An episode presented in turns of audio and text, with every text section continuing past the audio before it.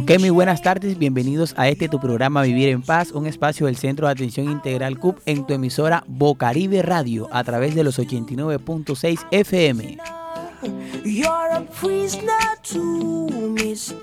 Con el objetivo de generar espacios de educación al servicio de la comunidad, tenemos un espacio en el cual compartimos con invitados especiales para resolver dudas e inquietudes sobre temas de interés común.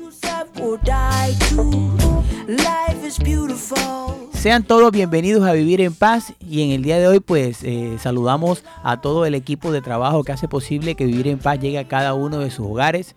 Les recordamos que estamos bajo la dirección de Walter Hernández en el máster de sonido, la hermosa Low Frequency. Y aquí en la mesa de trabajo, quien nos acompaña, eh, dos hermosas psicólogas que cada jueves están aquí pegaditas en Vivir en Paz. Le damos la bienvenida a la señorita que viene del centro de La Guajira, de Maicao. Bienvenida a Juliet aquí a Vivir en Paz.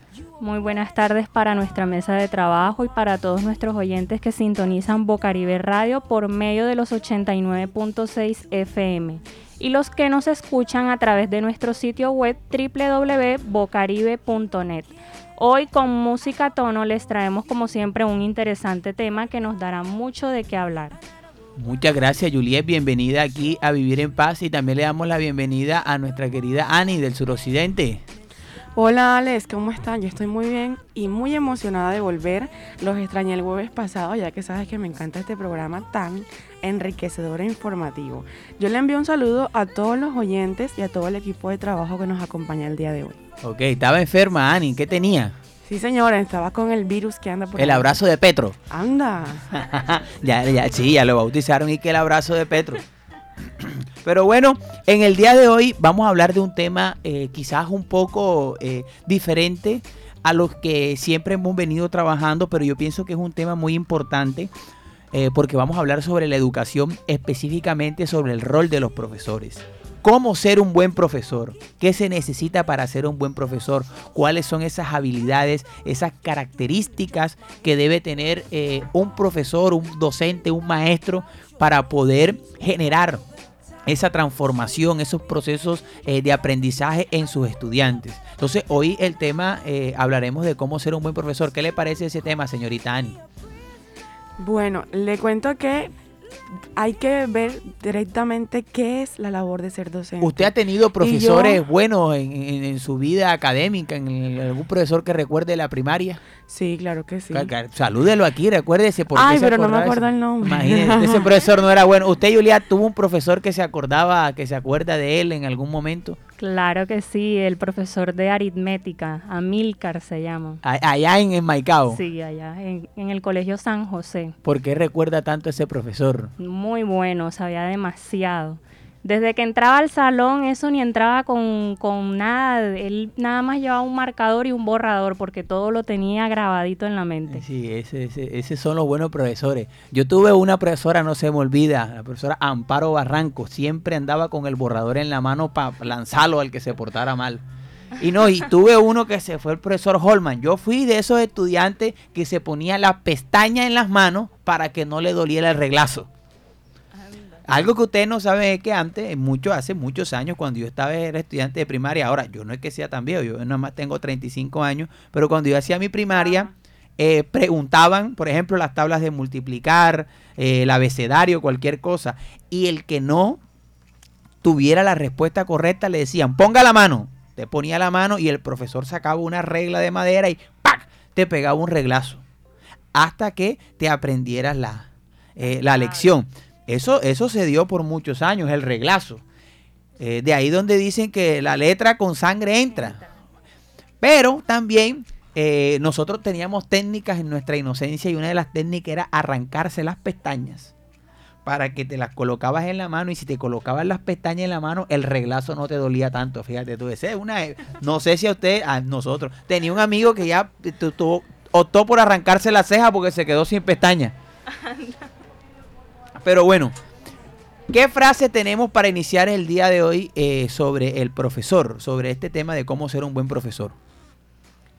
Enseñar es escribir en el corazón de un niño, es dejar huella en la vida de una persona. escribir en el corazón de un niño. Qué frase tan bonita. La siguiente frase tiene que ver con la pregunta que tú estabas haciendo. Un buen maestro nunca se olvida y sus enseñanzas duran toda la vida. Fíjate, yo, yo tengo una frase también que voy a dar que es de Paulo Freire, que tiene que ver mucho con la educación. Y es que eh, la educación no cambia el mundo, la educación cambia a las personas que van a cambiar el mundo. Y ahí es donde entra el profesor, que es el que tiene que generar esas, eh, digamos, mover esas fibras, generar ese proceso de pensamiento crítico en los estudiantes. Y no me refiero solamente a estudiantes de primaria, porque cuando hablamos de profesores, ya lo, lo, imaginamos es un colegio. Pero hay otros ámbitos en los cuales eh, también se desenvuelven eh, los profesores. ¿Qué datos tenemos sobre los profesores nosotros acá en Colombia, en el mundo? A ver, ¿quién nos dice? Ani, ¿qué datos tenemos curiosos sobre los profesores? Tenemos un dato que dice que en Colombia hay 220.124 maestros, de los cuales 190.001 Sí, perdón, 190.101 docentes y son 30.000 directivos docentes. Además, tenemos otro dato que dice que eh, desde la Organización de la Cooperación de Desarrollo Económico muestra que en Colombia hay alrededor de 25 estudiantes por cada docente en primaria, mientras que en otros países el indicador es que hay 15 estudiantes por cada maestro que analizando esta situación en la vida real, si vamos a un colegio, podemos decir que no son 25 por cada estudiante, sino hasta 45 50. Sí, claro. Lo que pasa es que a veces la OCDE lo que hace es una ponderación general. Y ahí también incluyen los colegios privados. Entonces digamos que los colegios privados se reduce el número y cuando se pondera dice 25. Pero estamos hablando que esa labor de un profesor de tener tantos estudiantes en un salón de clase eh, a veces dificulta que se pueda dar el proceso de aprendizaje. Bueno, tenemos otro dato y es que durante el 2022, 20, 22 mil niños no recibieron educación preescolar y 74 mil menos recibieron la atención integral del programa de cero a siempre, comparado con el 2019. Estos datos fueron revelados por el Laboratorio de Economía de la Educación de la Universidad Javeriana, quienes usaron como fuente el sistema de matrícula estudiantil de educación básica y media.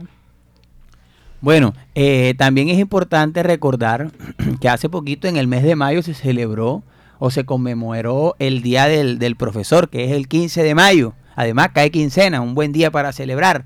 Y hoy vamos a tener acá una persona invitada quien nos va a estar hablando sobre eh, técnicas para ser un buen profesor y también contarnos un poquito de su experiencia, como, como este rol de profesor la ha llevado pues a poder cambiar y transformar la vida de las personas. Vamos con una canción y enseguida regresamos aquí en Vivir en Paz.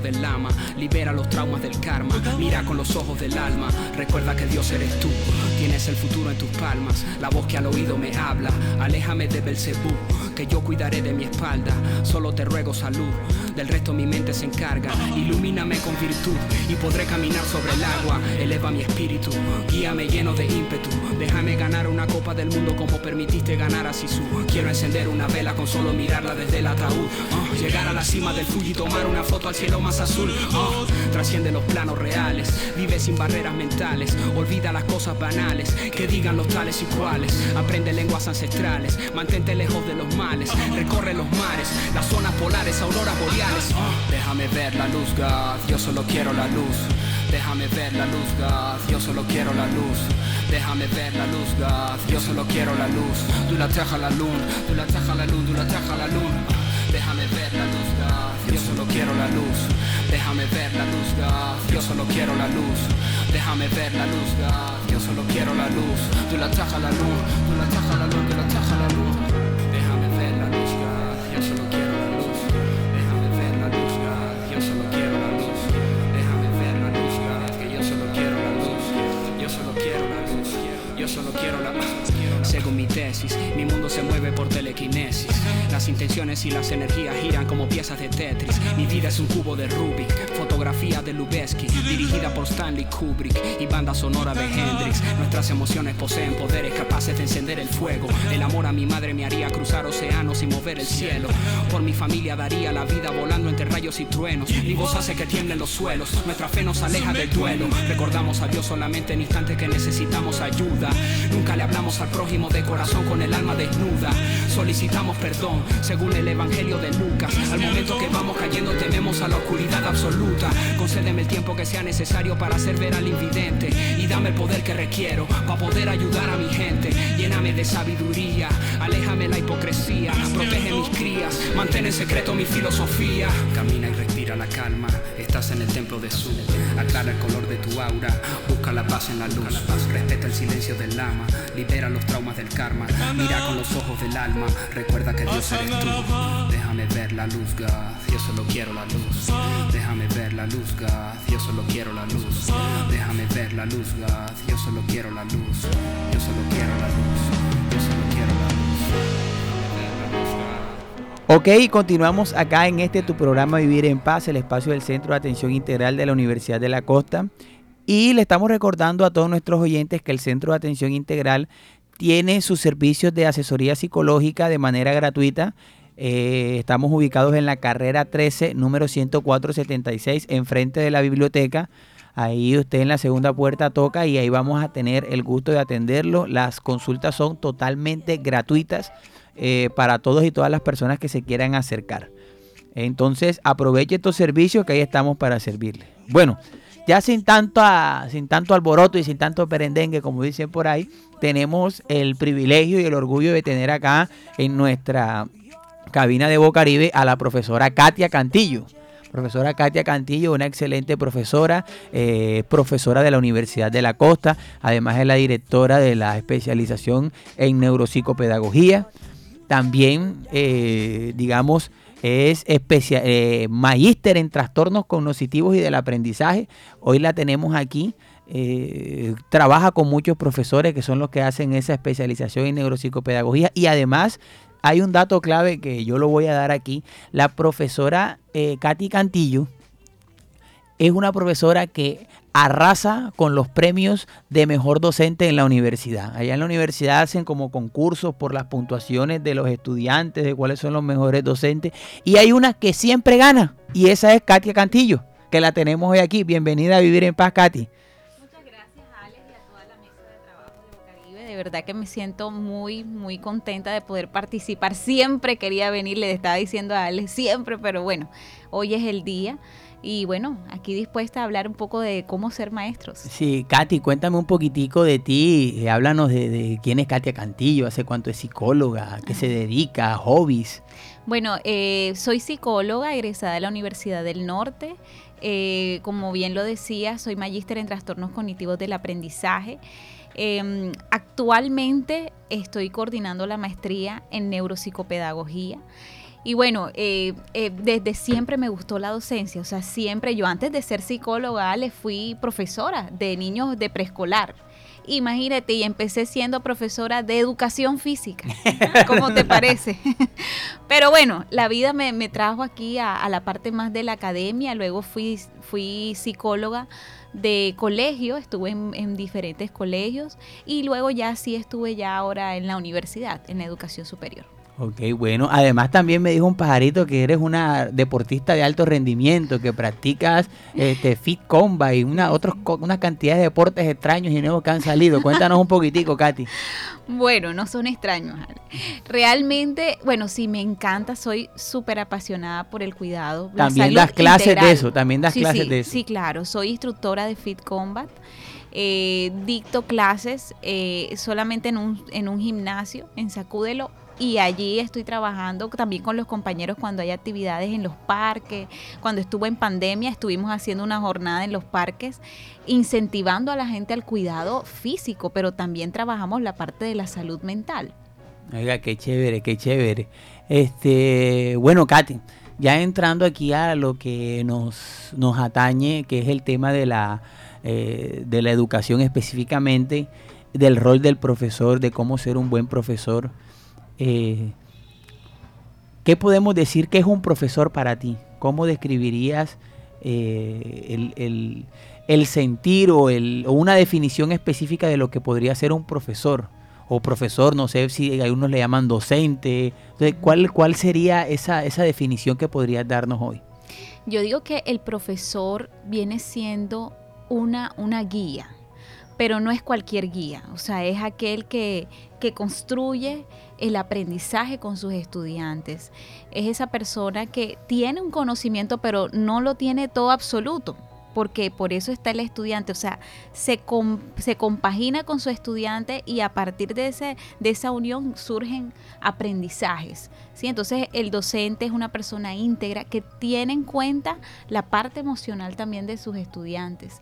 Tiene la parte académica, obviamente, porque es lo principal como docente, tú educas, pero al mismo tiempo también tiene en cuenta la parte emocional de los estudiantes, es un ser que comprende y que orienta, o sea, para mí es un orientador y que tiene un sello personal, obviamente.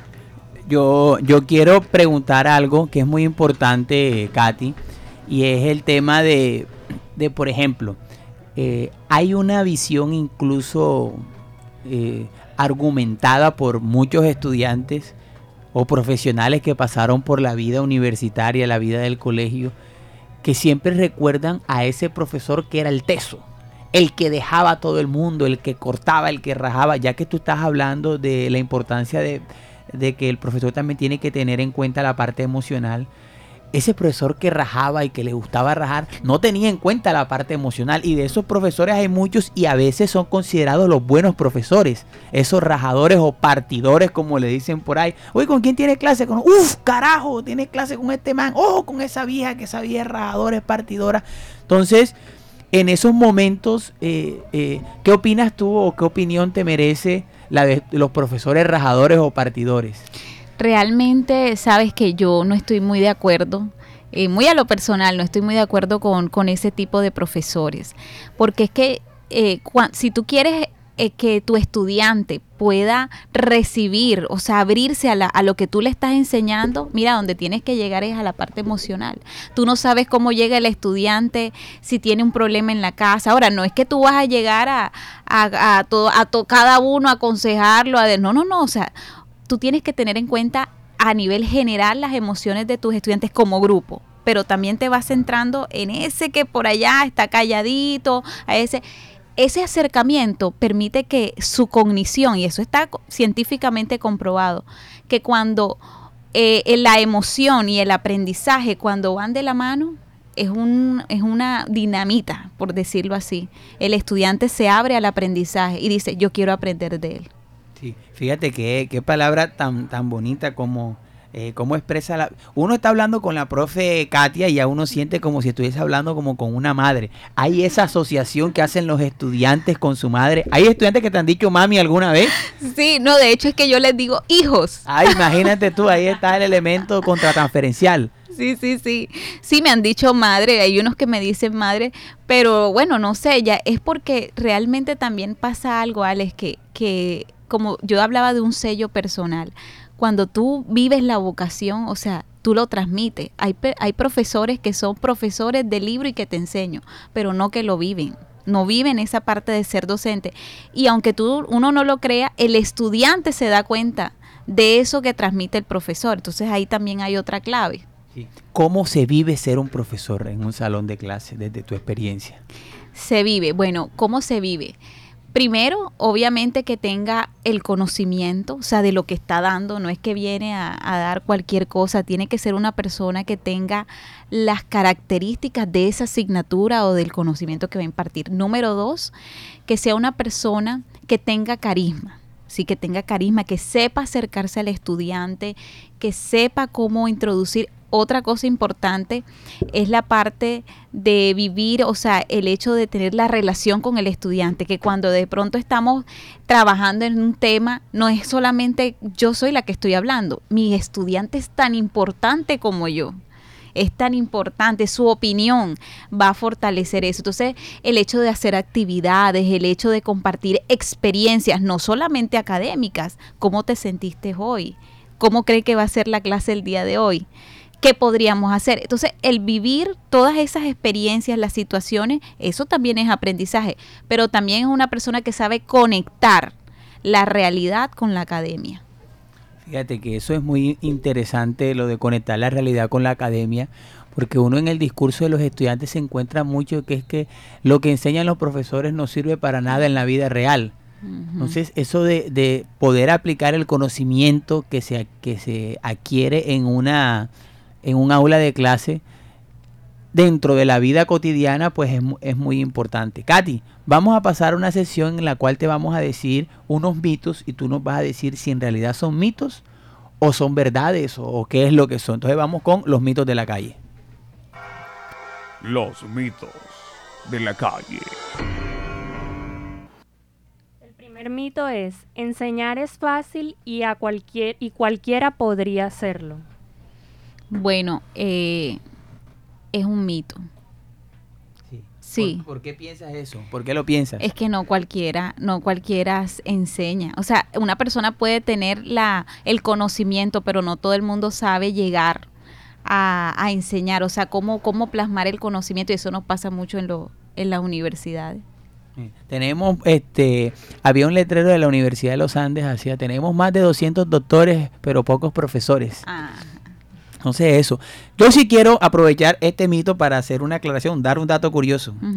En Colombia nuestro sistema educativo permite que cualquier persona sea profesor. En el sentido de cuando digo cualquier persona es cualquier profesional, así no tenga área, eh, así no tenga formación en áreas pedagógicas. Por ejemplo, si tú eres contador, no estoy delegitimando la profesión, administrador, eh, cualquier carrera, ingeniero industrial, tú puedes concursar eh, en el, en el, eh, hay un examen que se hace a nivel nacional para escoger a los profesores y tú simplemente con el hecho de ser cualquier profesional de cualquier carrera, tienes la posibilidad de eh, volverte profesor del distrito, del distrito de la, de la nación. Entonces uno dice, bueno, entonces cualquiera puede ser profesor, pero fíjate que pienso que es importante también tener en cuenta no solamente los las herramientas vocacionales, sino también las herramientas pedagógicas que se deben eh, tener en cuenta de, todo esto. Eh, importante para tenerlo en cuenta. ¿Qué otros mitos tenemos? El segundo mito del día de hoy es el desempeño académico de los alumnos depende exclusivamente del profesor. No, no depende. Uno como diría, eh, realidad o mito. Sí, no, es, verdad o ah, no, es un mito. No, no, no. Realmente esto es un trabajo, eh, es en conjunto, pero el estudiante también tiene que poner un gran porcentaje. Así que el profesor puede llegar y dar la, la clase, pero también está el porcentaje del estudiante en su compromiso, ¿sí? En que tanto busque, tan, que tanto indague, que tanto se comprometa en la actividad. Entonces. ¿Tenemos más mitos? El tercer mito del día de hoy es, la jornada del docente termina cuando se van a casa los alumnos. No, esto es continuo. El docente, el verdadero docente siempre está buscando más novedad, eh, revisa, quiere que haya cosas nuevas para sus estudiantes, no es solamente cuando ya se van, así que... O sea, es como que también está en su fase de él de preparación. Claro Sí, eh, hay gente que dice, no, ya salieron de vacaciones, entonces como ya salieron de vacaciones, no, no están trabajando. Señores, cuando más se trabaja. Katy, ahora que estamos hablando de esto y que hablabas de la importancia, por ejemplo, de que el estudiante debe colocar su, su grano de arena también, eh, ¿qué pasa cuando hay estudiantes que definitivamente no dan chicle? O sea, en, en, en un reto como para un profesor, a veces uno está en la clase y uno está enseñando y uno está dando todo todo el mundo entiende, pero hay uno que no. Uno solamente hay uno que no, a veces hay uno que es que no da o hay otro que es que quiere siempre perratear y sabotear la clase. ¿Qué pasa ahí en esos momentos? Realmente eh, pueden pasar varias cosas. Uno, el simplemente el estudiante no le interesa y no quiere. O sea, se cierra. Cognitivamente me estoy cerrando algo que no quiero recibir. Y la otra es que de pronto pueda pasar algo más allá de lo académico, algo personal, eh, algo que me está impidiendo concentrarme en mis actividades.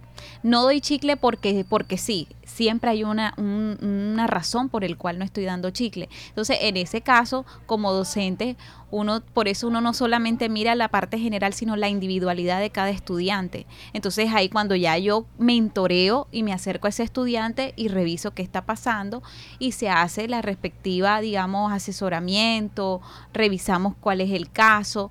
Eh, digamos, es como mirar esa parte. Sí, no solamente es irme a, a, decir no es que no pega chicle con los demás, hay algo que pasa y eso lo tengo que observar. El docente que, pues regular, simplemente doy mi clase, como no me interesa, no pego chicle, no tiene su cero y me voy. Fíjate qué interesante esto que nos manifiestas porque en realidad eh, a veces quieren depositar la responsabilidad del profesor en todos los procesos de aprendizaje de los estudiantes. Vamos con musiquita enseguida. Eh, creo que el tema está muy chévere, la estamos pasando bueno. Hay más preguntas y también nos gustaría de aquí en adelante también ahora recomendaciones. Pero vamos primero con música que todavía tenemos más preguntas y opiniones de la gente. No se muevan que ya volvemos enseguidita todos nuestras penas y glorias, nuestros deseos, todos los amores que peleamos, los amores que vinieron para rescatarnos, los besos impacientes, los que se quedaron entre tu labio y mi vientre. Civilizaciones, reyes y plebeyos, santos pecadores, amantes y abstemios, sueños adoptados, grandes y pequeños, vacíos y ocupados, sobredimensionados, todos los relatos de nuestras emociones, mártires benditos, mil y una religiones, diminuto escenario, repleto de sobrepoblaciones, todo, todo ocurre en un momento diminuto, un granito de arena, una mota de polvo del universo. Todo, todo ocurre en un instante. Las estrellas dicen que nosotros somos los fugaces. Blue, diminuto planeta azul, donde habitan los nuestros, donde habitas tú. Blue, diminuto planeta azul, donde habitan los nuestros, donde habitas tú.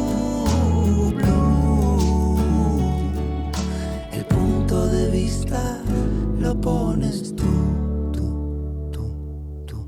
Todos los que se desviven, los presos de la prisa, los relojes que nos persiguen, todas las palabras enfrentadas, las palabras que conviven. Ángeles anónimos, secretos y costumbres, ideologías sobre pedestales, delirios de grandeza, prejuicios a la inversa, leyes que no nos representan. Todo, todo ocurre en un momento, un punto diminuto, un granito de arena, una mota de polvo del todo, todo ocurre en un instante. Las estrellas dicen que nosotros somos los fugaces. Blue, diminuto planeta azul, donde habitan los nuestros, donde habitas tú. Oh, planeta azul, donde habitan los nuestros, donde habitas tú.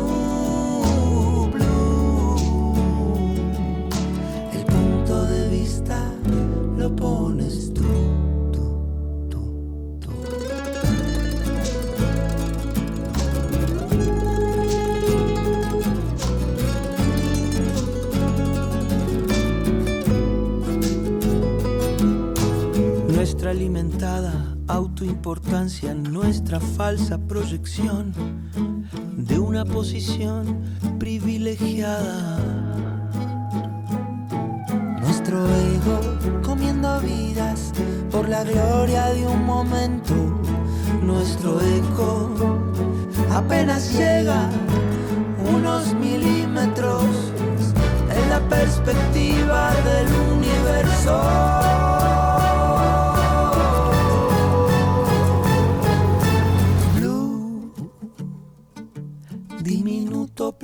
Planeta azul, donde habitan los nuestros. Ok, continuamos acá en Vivir en Paz, el espacio del Centro de Atención Integral de la Universidad de la Costa, en tu emisora Bocaribe Radio. Hoy conversando con la profe Katia Cantillo. Eh, muy contento de tenerla acá, profe. Gracias por todos estos conocimientos que nos está impartiendo. Ahora quiero hacerle una pregunta un poco muy asociada al contexto en el cual nosotros nos encontramos. Y es, eh, en estos momentos, cuando uno habla de un profesor, uno dice, no, el profesor, eh, hablamos de que hay un estereotipo ya ligado al tema del profesor en el salón de clase con los niños. Ahí lo, lo, lo, analizamos. Pero también hay profesores en el área universitaria, doctores, investigadores, eh, que han hecho, digamos, una carrera académica en su formación, especialistas con maestrías, con certificaciones internacionales, etcétera. Eh, ¿Por qué crees que el rol que desempeña eh, el profesor en la sociedad no tiene ese estatus que debería tener? Eh, cuando la gente habla, no, ¿y tú a qué te dedicas? No, yo soy gerente de una empresa, así sea una empresa pequeña, pero es gerente. Tú que no, yo trabajo en un banco, verdad, trabaja en un banco, trabaja en no sé qué. Pero tú que es profesor, ah, bien. O sea, el profesor no tiene ese estatus social como el que tiene un médico, por, darle, por darte un ejemplo. ¿Qué crees que pasa? O sea, ¿qué, qué sucede con los profesores? Sabes que, que yo creo que también son como estereotipos. Porque fíjate que hace poco eh, estuve, estuve de viaje en México. Y el Día del Maestro, Alex, quiero, y a todos lo- los que nos están escuchando, allá festejan el Día del Maestro con todas las de la ley. O sea, el ser maestro en México es una labor maravillosa, pero también aquí en la sociedad, también a nivel cultural, se nos ha enseñado que el maestro es esa persona que está llena de libros, que, que regaña a los niñitos, que los cuida, que termina de criarlos o que está en la universidad y ya ser profesor. Pero realmente es una labor tan hermosa que requiere de mucho más trabajo porque obviamente te tienes que seguir en el día a día preparando, no como eh, ya estoy en el campo laboral y listo, no desprestigiando las otras carreras porque todas son importantes, pero aquí te tienes que seguir esforzando. Entonces es algo más de sociedad. más de Sí, pero fíjate tú, por ejemplo, pareciera que el el- la- el estatus que tienen los profesores es muy bajo. Piensan que no ganan bien. O sea, que el dinero que, que ah, ellos ganarán un suelducho porque son profesores. Eh, además, no solamente eso, sino que eh, pienso yo que son desmeritados en, su profesión. Muchos de los que trabajan en empresas son formados por profesores. Incluso uno, uno, estos son secretos de los profesores. Secreto profesor número uno que voy a dar yo, que soy profesor también. Los estudiantes cuando están trabajando te llaman para que les ayudes en sus funciones laborales porque se les olvidó, porque quieren hacer algo nuevo, siendo gerente, siendo lo que sea. Entonces, eh, ¿qué crees tú, Katia, que puede hacer un profesor o qué, podría, eh, qué se podría dar en la sociedad para que el profesor tenga ese estatus que merece eh, ante, ante las personas? Bueno, yo diría que en este caso eh, ya es como cambiar la mentalidad a nivel social. Yo no sé, yo voy a decir algo descabellado, pero yo diría que todo tiene que empezar por la cabeza. Todo tiene que empezar por, por, no sé, el Ministerio de Educación, darle la importancia y que la gente empiece a ver al- o sea, con otros ojos al docente, ¿sí? Porque realmente es una labor ardua, es una labor eh, que requiere, como le decía, de mucho esfuerzo. eh, eh, pero qué lindo sería que se le dedicara, por ejemplo, un programa de televisión a los profesores el Día del Maestro. Que, que hubiesen premios para los maestros. Sí, los hay, hay becas, pero de pronto como darle esa importancia. Por eso es que traigo a relucir en México, porque me impresionó que en México hasta juegos pirotécnicos, o sea, le daban a los maestros, yo no podía creerlo. Y cuando llegaba decía, usted es profesor, adelante. O sea, bienvenida, le daban uno una condecoración. Si usted- uno estaba en un restaurante, usted, o sea, yo no podía creerlo de que eso. Entonces, eh, la mentalidad es porque allá eh, a los profesores se les da esa importancia porque desde un principio, desde muy pequeños, son importantes. O sea, eso que tú estás diciendo en una empresa, ya están empresarios, pero llaman al profesor para que él va ayude. Eso sí lo tienen, lo tienen en cuenta en otros países. Entonces, por eso lo digo, es a nivel cultural. Empezamos por la cabeza. ¿Qué programas podemos hacer para resaltar a los profesores? En las emisoras, seguir hablando de estos temas, traer a los profesores de biología como T7. esas cosas son las que empiezan como el voz a voz a escucharse cómo realmente es un profesor y la importancia que hay que darle. Bueno, fíjate que qué bonito esto que tú dices y que ojalá, bueno, con este nuevo gobierno que tenemos, eh, también se pueda dignificar la labor de los maestros, no solamente los maestros de escuela, porque hay que entender que también hay maestros, eh, por ejemplo, los maestros que estos que son instructores de esto, o sea, es una gran, eh, digamos, un gran número de personas en Colombia que se dedican a esta labor tan bonita y que a veces no es, no es valorada. Por ejemplo, ahora en la pandemia eh, todo el, el esfuerzo que se hizo de adaptarse. Veíamos profesores que nunca habían manejado computadores, que se grababan con su tablero para dar su clase. Entonces, fíjate cómo se da este ejercicio vocacional en, en pro de servir, en pro de ayudar y que a veces no es muy valorado. Hay un jalón de orejas para la sociedad porque, bueno, a, querer y a respetar un poquitico más y yo creo que más que eso, a darle el lugar eh, que los profesores se merecen. Eh, ¿Tienen alguna pregunta ustedes, chicas, para las profes? Sí, a mí me gustaría que mencionáramos un poco eh, acerca de la importancia que juega el papel de la familia en el proceso de aprendizaje de los niños. Porque relacionándolo también con uno de los mitos que decía que, digamos, el resultado académico de los estudiantes depende del profesor. También hay un factor individual, pero en la parte de la familia y la sociedad en la que vive el niño, también cómo influye en esta parte.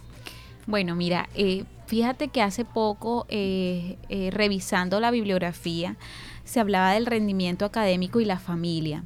Y decían de que la familia eh, mm, tiene un mayor porcentaje, increíble, mayor porcentaje que la parte académica, porque sí, el niño pasa mucho más tiempo en el colegio, pero la familia es la que está pendiente de la parte de los instrumentos que va a usar en clase, eh, la orientación o el seguimiento de las tareas, eh, todo lo que es la parte de la comunicación, porque eh, encontramos también incluso estudiantes que les cuesta comunicar la información que tienen. ¿Y eso de dónde viene? De las pautas de crianza, de la manera en cómo los papás también afianzan esas competencias.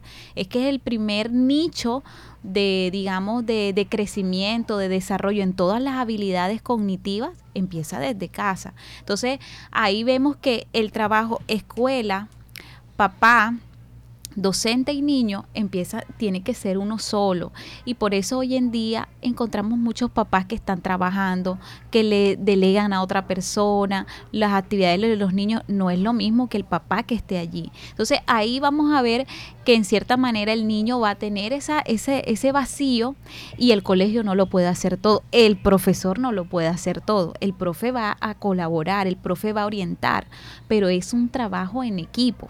¿Sí? Entonces ahí es, importante tener en cuenta eso. Hay un gran, gran compromiso, un mayor porcentaje en familia, porque todo empieza desde casa. En el colegio se refuerza, ¿ok? Bueno, vamos a escuchar ahora unos audios de las personas eh, en la calle quienes pues nos comentan qué piensan ellos sobre cómo ser un buen profesor, todos estos procesos de educación. Entonces vamos con lo que dice la gente. Ey, lo que dice la gente. Oye, lo que dice la gente. Lo que dice la gente. Sí, lo que dice la gente. Escucha lo que dice la gente. En vivir en paz, lo que dice la gente.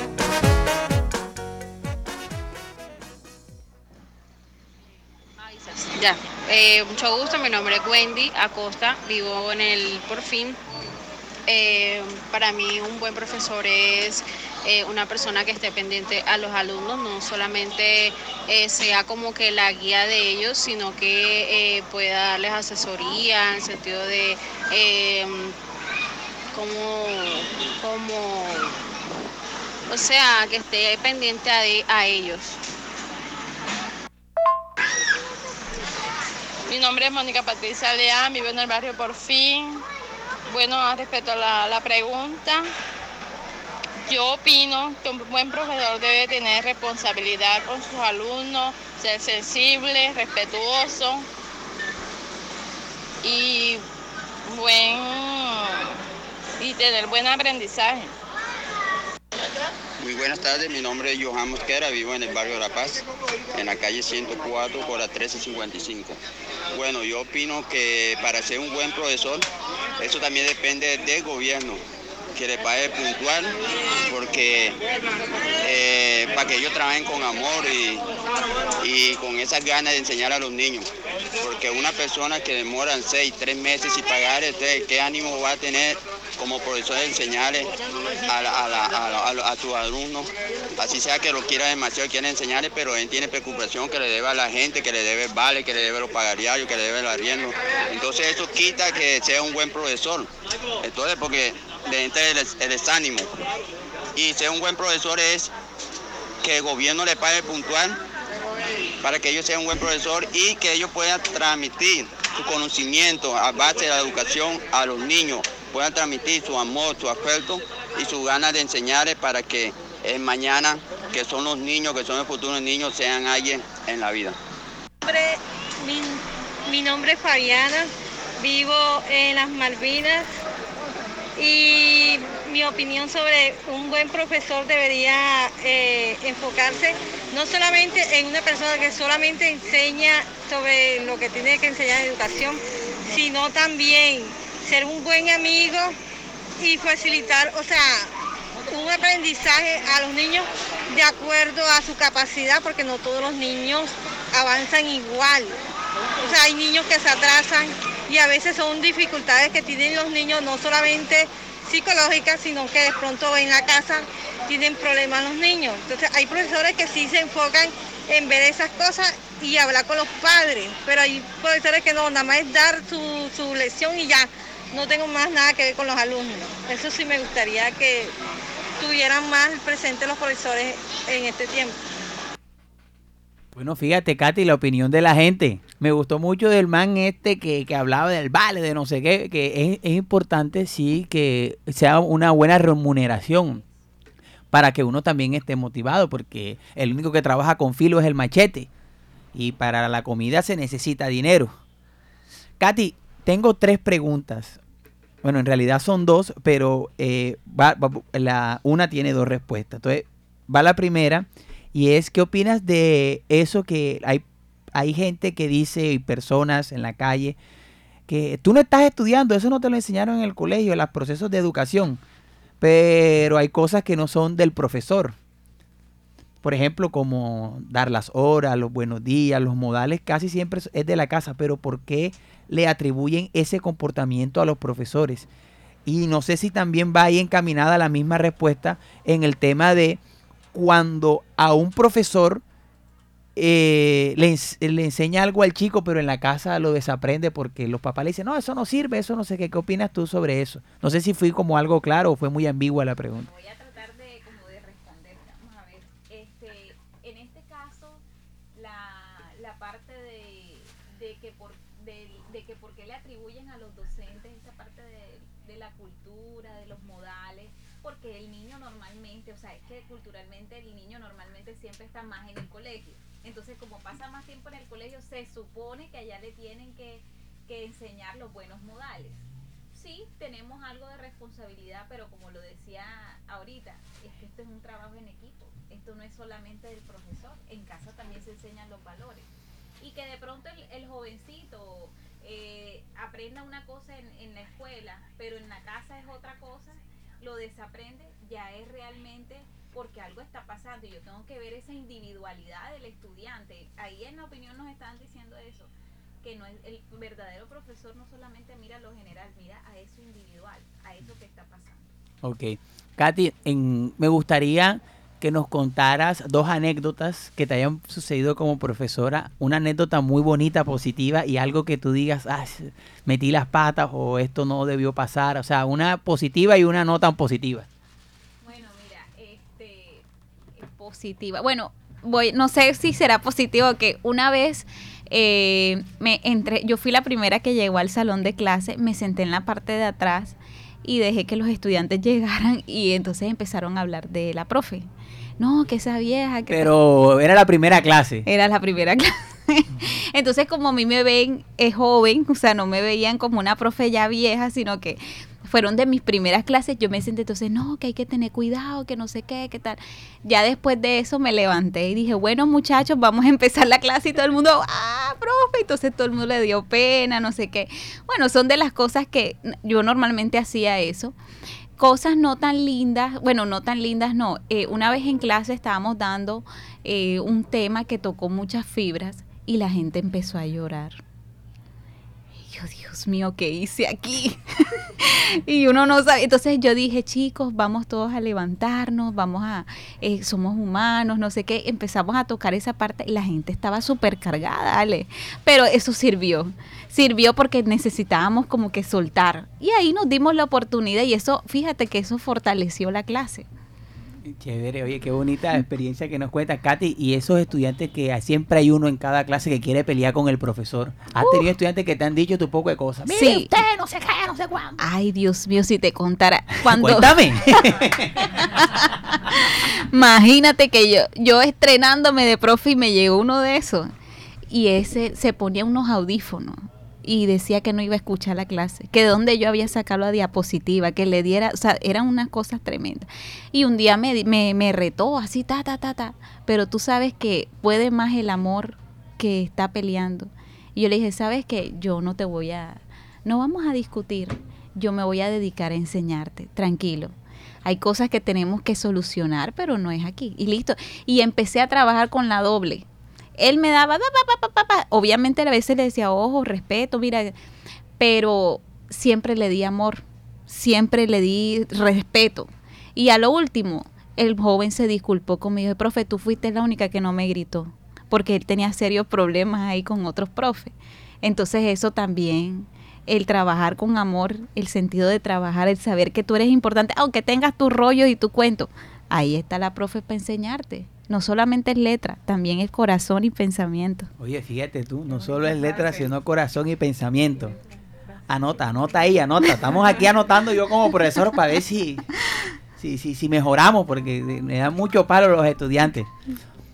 Katy, ¿qué recomendaciones le das a estos profesores que nos estarán escuchando hoy de primaria, de bachillerato, de universidad, de cursos técnicos, para que sean buenos profesores?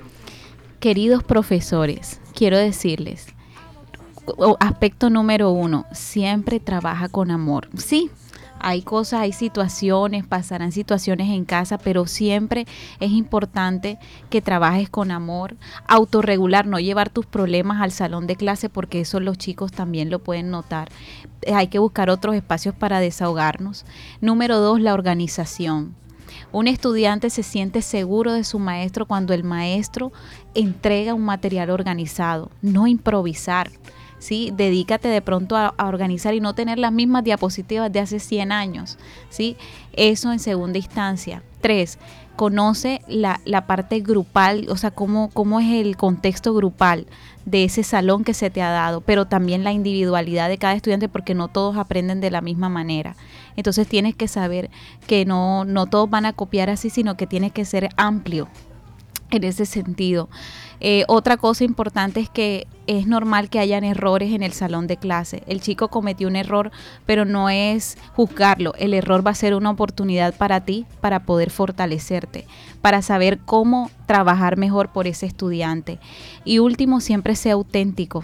Siempre sé capaz, siempre sé creativo, siempre ten, digamos, la convicción de que lo que tú estás dando tiene un sentido para la realidad no es solamente en la, en la libreta, es para la vida de ese estudiante. Esos son mis detalles. Oye, fíjate que, que, qué cátedra nos han dado aquí de cómo ser buen profesor. Fíjate, yo estoy anotando, todo lo estoy anotando yo aquí, porque hay, hay, que a veces mejorar. Hay, hay cuestiones de profesores que hay profesores que creen que se las saben todas. Entonces, eh, no tienen en cuenta, por ejemplo, eh, consejos de otros profesores o no tienen en cuenta esos espacios que se crean para los profesores de formación, sino, hombre, eso para qué, eso es más de lo mismo. Y yo pienso que un profesor debe tener en cuenta algo, algo clave y es que para poder eh, transmitir hay que aprender. O sea, la mejor forma de enseñar es estudiando, es preparándote y la educación todo el tiempo. Yo pienso que cosas como la pandemia que nos metió en canales de, trabajo como plataformas como Zoom, como Teams, que nos han llevado a, a, mirar una nueva forma de educación, nos deben dar esa posibilidad de, de que no, no nos la sabemos toda nunca y que siempre hay estudiantes muy curiosos. Por ejemplo, a veces hay estudiantes que, que, que te corchan. Ujú. Tú dices, bueno, espérate ahí, esto qué, entonces. Pero también en este, en estos momentos o en estas, en estas situaciones, invitar a, a los profesores también a, a- a que nunca pierdan esa humildad que, que a veces uno los ve por ahí, y tú dices, es contigo y delante de ti se creen los chachos de la película como profesores, no me imagino con los estudiantes.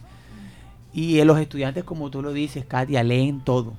Los estudiantes leen todo y ellos siempre están atentos. Y dicen, ay, ¿cómo que no le dieron? Porque está amargado. Hoy no sé qué vaina. O sea, y son de que, que lo dicen así a voz populi. Yo quiero preguntarte algo como ya para terminar, ya ir cerrando, finalizando. Tú que eres una profesora joven, ¿cuántos enamorados estudiantes has tenido que te han invitado a salir y esas cosas? No, nunca me han dicho, o sea, directamente. Eh, solamente me dicen, profe, qué bonita te ves o cosas así, pero no muy respetuoso. Solo cumplido, solo cumplido. Exacto, nunca he tenido así que... Ok. Bueno, Katia, muchas gracias por habernos acompañado en el día de hoy. Ahí tienes los micrófonos para que envíes saludos. ¿A quién les vas a enviar saludos? Bueno, un saludo a todos los profesores que sacaron este espacio para escucharnos, a toda la gente linda de Bocaribe y a todas las personas a los alrededores. Vean, un abrazo fuerte de su profesora Katia Cantillo y también de la psicóloga fitness Katia Cantillo. Julia, ¿a quién le vas a mandar saludos en el día de hoy? Bueno, le quiero mandar un saludo a los docentes del Colegio San Pablo y Comunal Mixto, que sabemos que su labor es muy ardua, muy difícil, pero que día a día eh, ponen el corazón para sacar adelante estos estudiantes. Ok. Ani, ¿vas a mandar saludos? Sí, aprovechando el saludo de mm, Juliet, recordé también la labor de las psicoorientadoras de este colegio, María y María Olivera y Laura Mier, que son no son docentes directamente, pero también todos los días le tienen como que esta labor de estar con los estudiantes, de una u otra forma educándolos o, mm, orientándolos, entonces también para ellas. Ok, bueno. Entonces, con estos saludos llegamos al final de esta emisión de Vivir en Paz. Fue un placer poder compartir con toda la mesa de trabajo con la profesora Katia. Esperemos tenerla nuevamente y así sea cada dos años, pero que venga. Y nos despedimos eh, con musiquita aquí en Bocaribe y nos vemos el próximo jueves en otra emisión más de este tu programa Vivir en Paz.